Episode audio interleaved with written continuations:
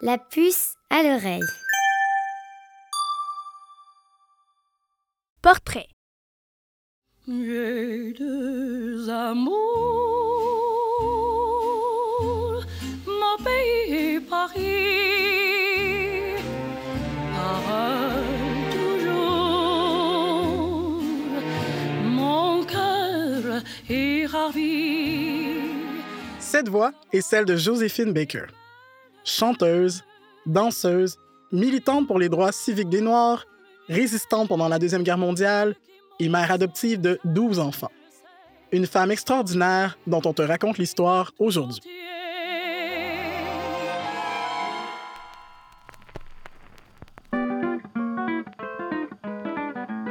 Joséphine est née en 1906 à Saint-Louis, dans le Missouri aux États-Unis.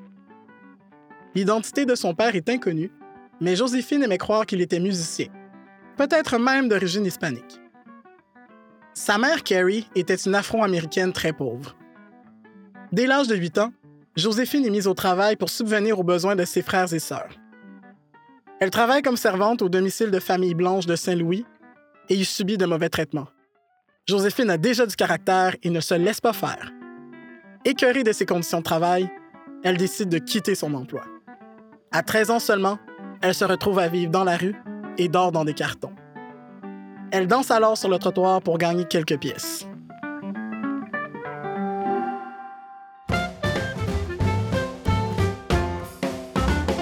Elle danse tellement bien qu'elle rejoint un groupe de musiciens et danseurs de rue. Puis elle est prise dans la troupe du St. Louis Chorus Vaudeville Show. Le succès est au rendez-vous. Le St. Louis Chorus est invité à présenter le spectacle à Broadway. À tout juste 15 ans, Joséphine part avec eux pour New York. Là-bas, elle impressionne grâce à ses talents de danseuse.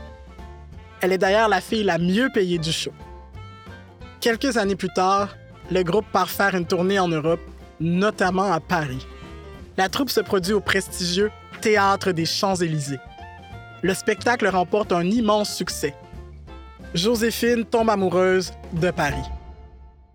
Ah, Paris. La ville lumière, pleine de liberté.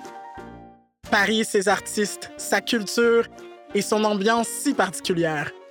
C'est l'époque des années folles, le jazz, un immense bouillonnement culturel et social. Paris déborde d'énergie et d'idées. C'est le lieu où tous les artistes et intellectuels se retrouvent pour créer et fêter. Et à Paris, il n'y a pas de ségrégation raciale. La ségrégation raciale, c'est la séparation entre les Blancs et les Noirs, une séparation très injuste et pleine de violence. Aux États-Unis, les Noirs n'avaient pas le droit de se mélanger avec les Blancs.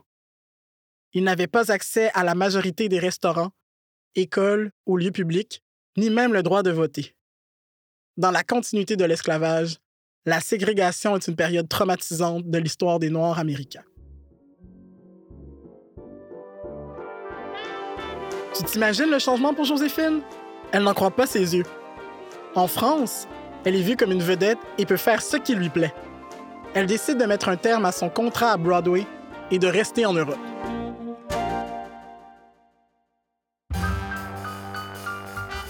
À 19 ans, elle est engagée par le célèbre cabaret des Folies Bergères et entame une carrière fulgurante dans la ville lumière.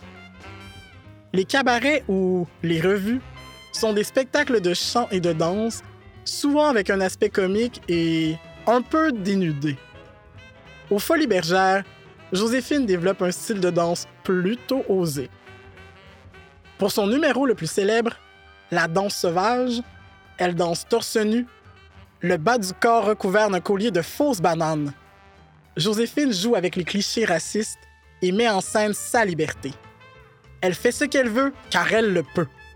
Et ça marche. Le public adore ce numéro. Joséphine devient une icône des années folles. Elle fait sensation dans les milieux intellectuels. Elle devient amie avec de grandes vedettes, des écrivains, des peintres.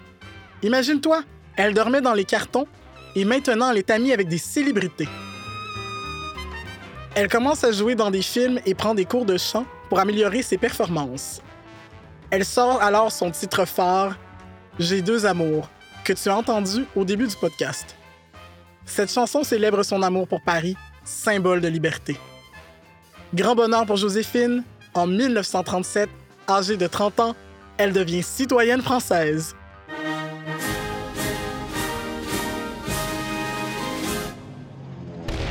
Mais la Deuxième Guerre mondiale commence. Un nouveau chapitre s'ouvre dans la vie de Joséphine. La Deuxième Guerre mondiale, qui a duré de 1939 à 1945, est le plus gros conflit de l'histoire contemporaine. Il a opposé l'Allemagne nazie à ceux qu'on appelait les Alliés, c'est-à-dire les Anglais et les Français qui résistaient à l'invasion allemande, aidés par les Américains et les Canadiens. Joséphine est recrutée par le Deuxième Bureau, un organe de renseignement de la résistance. La mission de Joséphine Devenir une espionne. Joséphine doit recueillir les informations sur les troupes allemandes pour les transmettre au deuxième bureau en Angleterre. Et pour ça, Joséphine a deux armes, la musique et la célébrité. Pendant la guerre, elle profite de ses tournées pour voyager en Europe et au Maghreb. L'occasion parfaite pour rencontrer des personnages influents à des soirées, de haut gradés, d'autres célébrités ou des hommes politiques. Joséphine leur soutire des informations, l'air de rien. De retour dans sa chambre d'hôtel, elle prend ses partitions de musique et y écrit, à l'encre invisible, les renseignements qu'elle a trouvés. Elle transporte aussi des messages secrets et les photos de bases allemandes qu'elle épingle à ses sous-vêtements pour les cacher. Les documents sont ensuite envoyés en Angleterre. Ni vus, ni connus. C'est très dangereux mais aussi très astucieux. Joséphine a ainsi pu aider la résistance dans sa lutte contre l'Allemagne nazie. Après la guerre, elle reçoit plusieurs médailles et distinctions en récompense de ses services pour la liberté.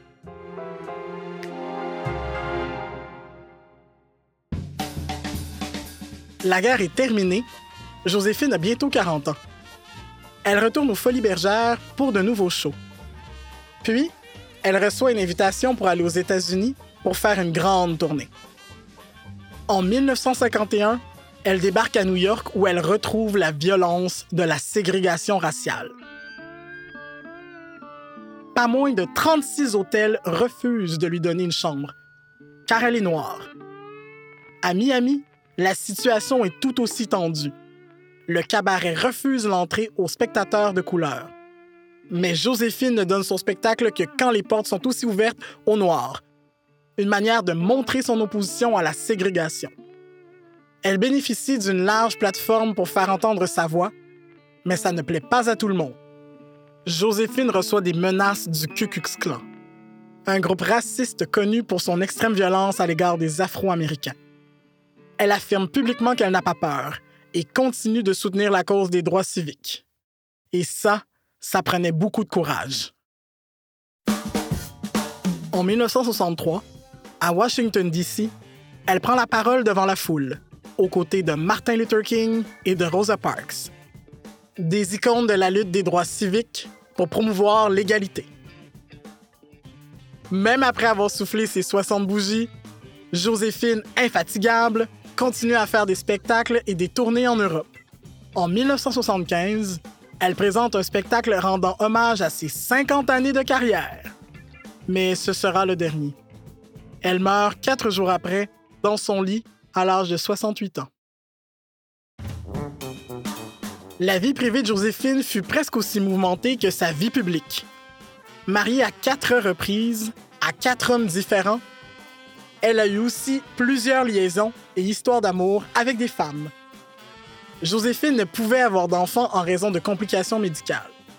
Qu'à cela ne elle en adopta 12. Oui, 12.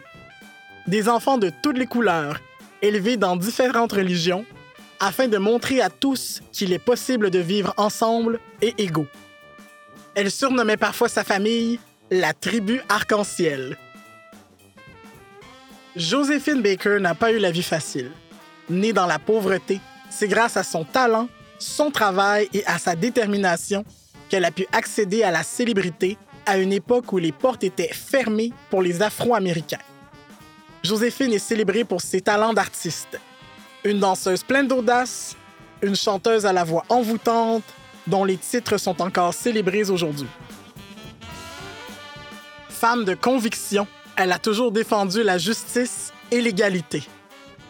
Tant aux États-Unis, en militant pour les droits civiques, qu'en France, en s'engageant pour la résistance. Joséphine était aussi passionnée et avait un grand cœur. Ses nombreux enfants peuvent en témoigner. Quel parcours, quel personnage. Inspirée et inspirante, Joséphine Baker a laissé un héritage artistique et militant de grande envergure.